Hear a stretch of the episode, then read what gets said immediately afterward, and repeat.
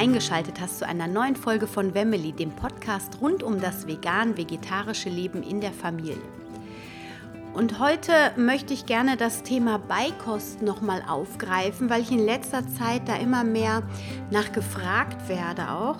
Da auf meiner Instagram-Story auch jetzt ab morgen, übermorgen das Thema Beikost im Fokus steht, dachte ich, wäre das eine schöne Ergänzung. Es gibt zwar die Podcast-Folge 25, wo ich auch schon über Beikost erzähle.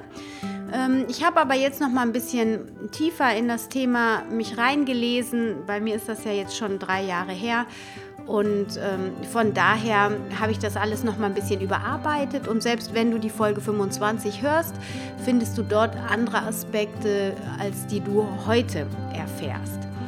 Genau, und zwar ist das Thema Beikost ja gerade, wenn man sich vegan ernährt, sehr umstritten.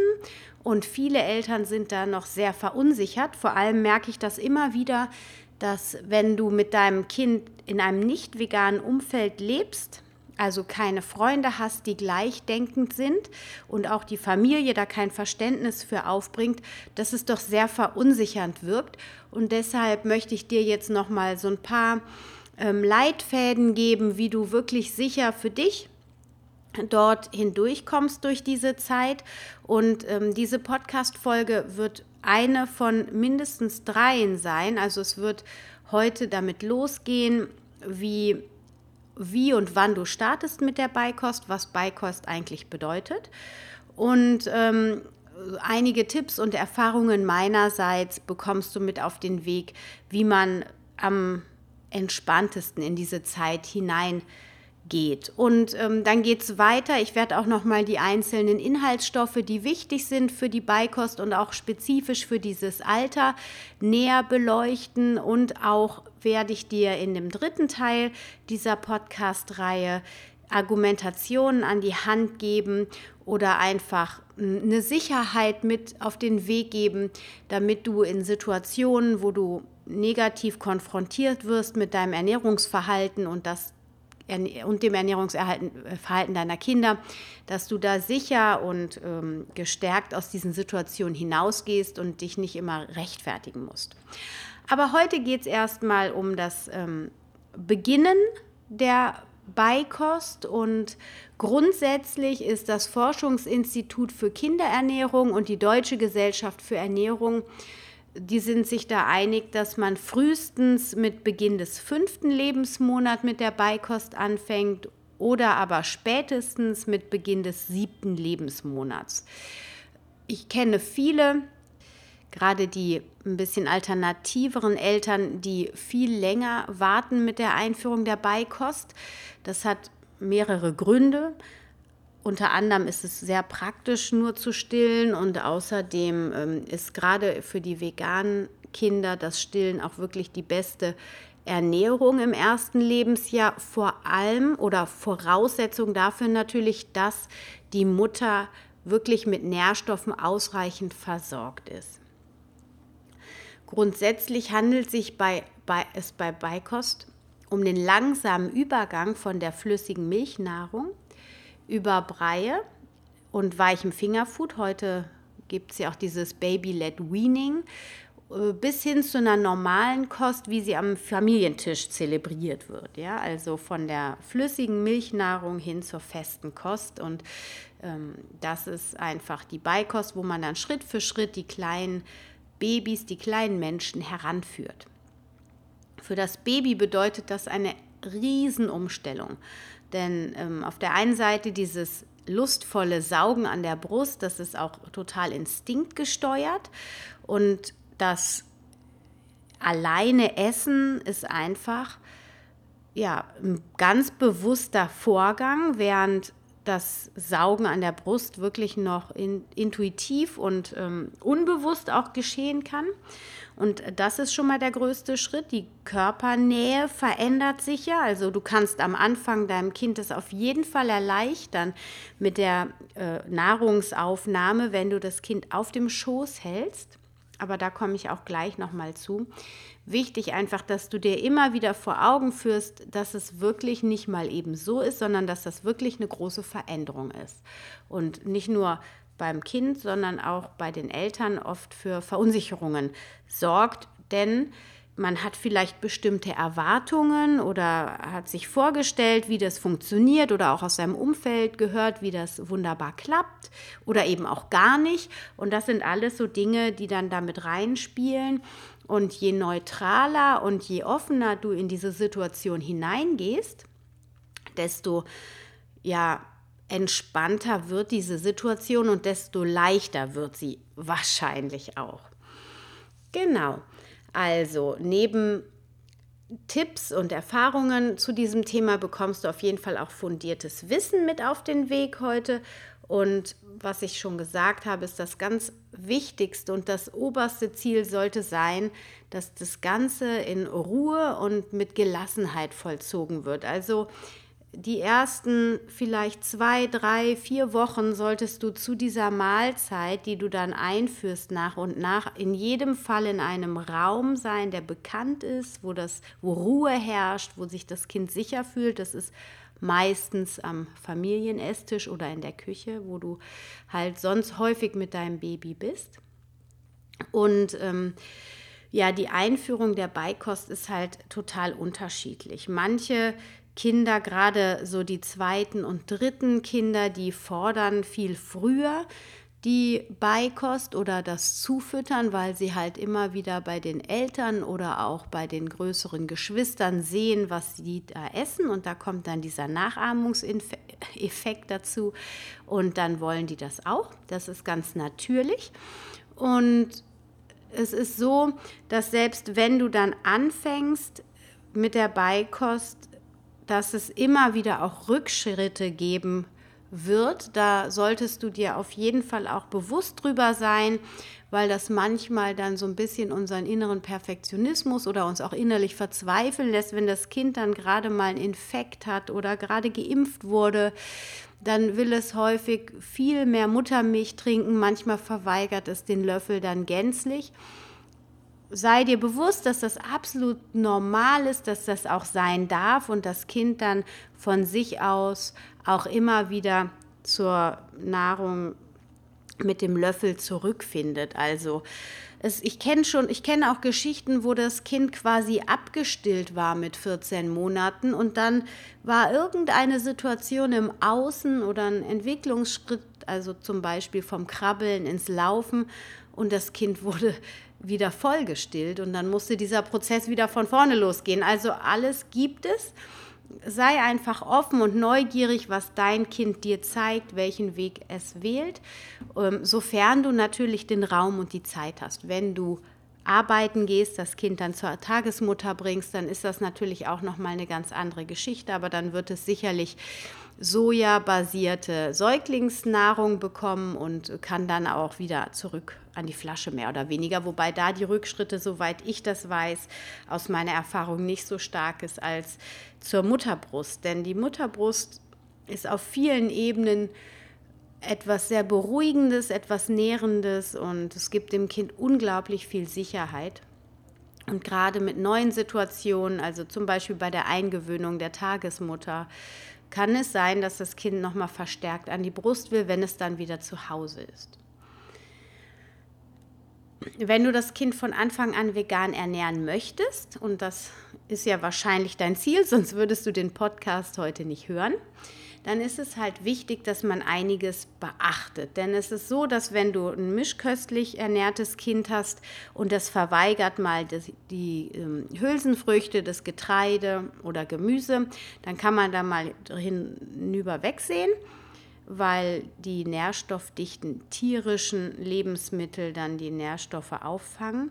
Das ist bei vegan ernährten Kindern etwas anders. Trotzdem heißt das nicht, dass du dein Kind nicht vegan ernähren kannst von Anfang an. Man muss nur ein bisschen vielfältiger, ideenreicher und flexibler sein vielleicht. Also das heißt, wenn das Kind dann in der einen, also jetzt sprechen wir natürlich schon davon, wenn das Kind ähm, jetzt Breikost hat, ja, dann ist ja meistens alles da drin vermischt. Da wird es noch nichts groß sehen. Es, es kann nur den Brei ablehnen, weil es ihm irgendwie grundsätzlich nicht schmeckt. Aber sobald du irgendwie die Hülsenfrüchte separierst, was auch möglich ist, dass du halt das Gemüse separat zu den Hülsenfrüchten und zu dem Kartoffelbrei quasi alles separat machst, um dem Kind die einzelnen Geschmäcker ähm, ganz rein anzubieten. Das ist natürlich auch möglich, hilft dir wirklich herauszufinden, was deinem Kind richtig schmeckt. Weil wenn es einen Brei ablehnt, wo drei Komponenten drin sind, weißt du letztlich nicht, woran es liegt. Ob es vielleicht aber auch nur die Tagesverfassung war oder aber ob eins der Lebensmittel ihm nicht gut tut oder ihm nicht schmeckt. Also es gibt da viele Möglichkeiten, du siehst schon. Und wenn es etwas ablehnt, also wie zum Beispiel die Hülsenfrüchte, die ja ganz wichtig sind für das Eiweiß und auch für die Mineralstoffe, ähm, dann gib ihm am Anschluss an, der, an die normale Breikost dann einfach zum Beispiel Mandelmus mit Banane gemischt, wenn du so weit bist. Also das ist natürlich, wenn du jetzt gerade anfängst, das Gemüse zu füttern, dann ist natürlich Banane mit Mandelmus noch nicht dran. Das kommt erst später, aber das erzähle ich auch gleich nochmal. Ähm, nur, dass du weißt und darauf achtest, dass vegan ernährte Babys einfach, ähm, wir müssen darauf achten, dass die von allen nährstoffdichten Lebensmitteln genug essen. Ohne wieder in Stress zu geraten. Ja? Also wenn du lieber mehr stillst, dann bist du mehr auf der sicheren Seite und dann peu à peu einfach die nährstoffdichten Lebensmittel dem Kind anbietest, dann wird es auch ohne große Verluste und irg irgendwelche ähm, Mängel zu entwickeln, groß, stark und gesund sein.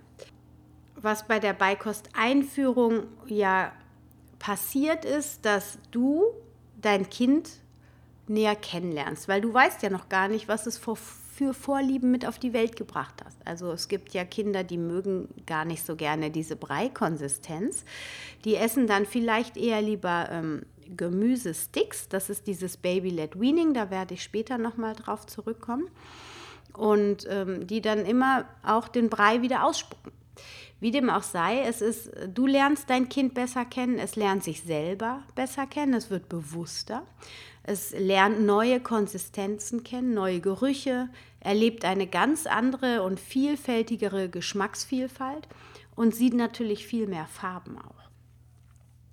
Wann ist jetzt der richtige Zeitpunkt, um zu starten mit der Beikost? Ich habe vorhin schon gesagt, es gibt immer Anzeichen, gerade wenn ältere Geschwister da sind oder das Kind häufig beim Essen auf dem Schoß ist, dass es dann das, was es sieht, fordert. Das ist ein Anzeichen. Aber rein physiologisch gibt es auch noch Anzeichen, nämlich dein Kind sollte in jedem Fall seinen Kopf selbstständig halten können. Und außerdem kann es auch ein Hinweis sein, wenn dein Kind sich vom Rücken auf den Bauch drehen kann, was meistens ähm, je nach Geschicklichkeit, sage ich mal. Also da gibt es natürlich auch wieder mega Unterschiede, aber in der Regel so um den vierten Monat können, vierte, fünfte Monat können das eigentlich alle Babys. Ähm, also vom Rücken auf den Bauch drehen, das ist nämlich ein Hinweis darauf, dass die Motorik des Abschluckens von fester Kost schnell erlernt werden kann. Genau, und dann eben, dass das Interesse an dem Essen der Großen zeigt. Das sind so die drei wichtigsten Hinweise darauf.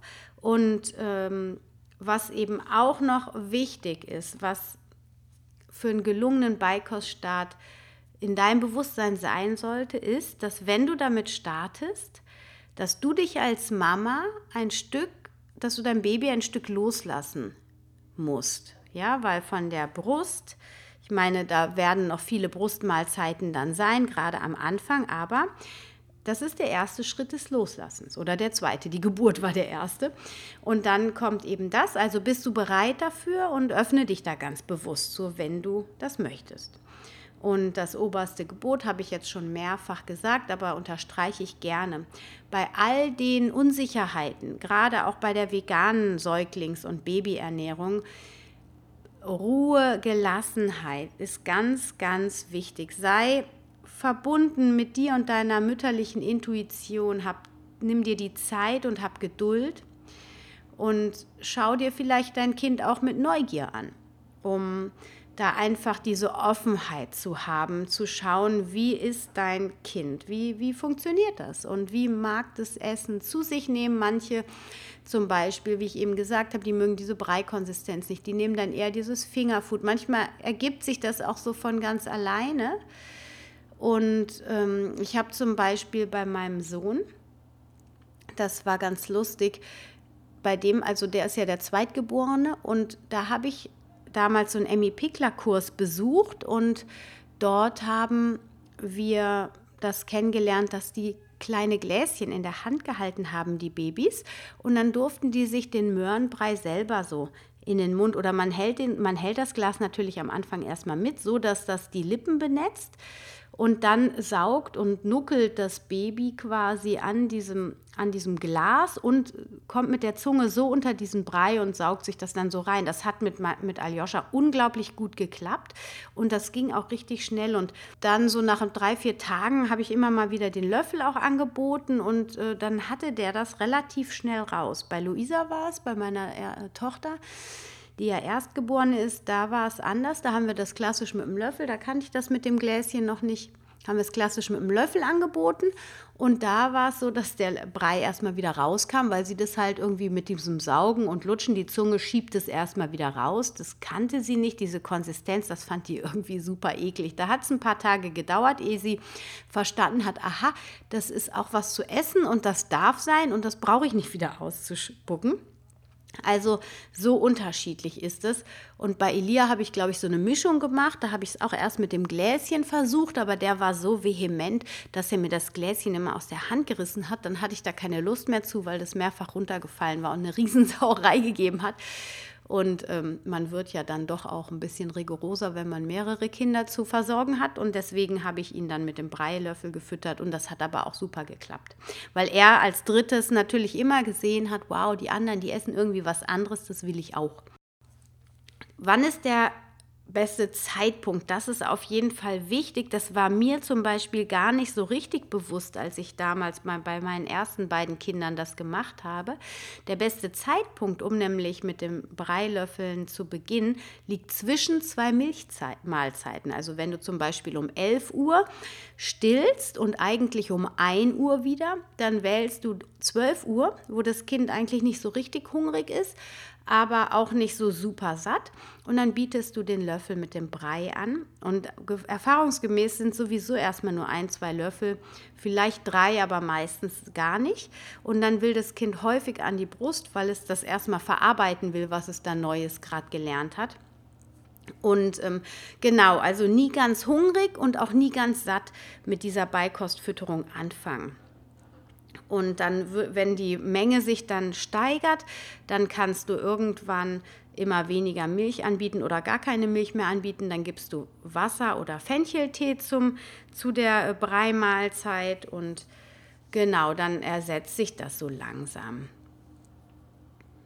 Wenn dein Baby nicht mehr als sechs oder sieben Löffel isst, dann solltest du auf jeden Fall zu der gewohnten Zeit noch eine Stillmahlzeit anbieten. Und komplett ersetzt ist die Milchmahlzeit, wenn das Baby so zwei, zweieinhalb Stunden vorher und nachher keine Milch mehr bekommt. Also wenn es richtig satt ist. Und das entspricht je nach Baby und Kind und Hunger und Appetit und so weiter ungefähr 120 Gramm Brei kann das sein. So, jetzt weißt du, ähm, wann und wie du am besten anfängst. Dann gibt es, ähm, der erste Brei sollte aus püriertem Gemüse bestehen.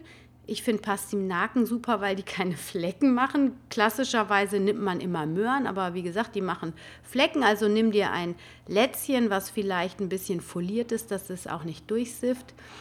Ähm, dann, was auch lecker ist und gut funktioniert, ist Kürbis, Kohlrabi, Blumenkohl oder aber auch Süßkartoffeln. Und wenn du einige Tage ein Gemüse genommen hast, dann wechselst du nach drei, vier Tagen. Also früher hieß es immer fünf bis sieben Tage eine Gemüsesorte und dann die nächste. Und dann so nach drei Wochen irgendwann Kartoffeln dazu.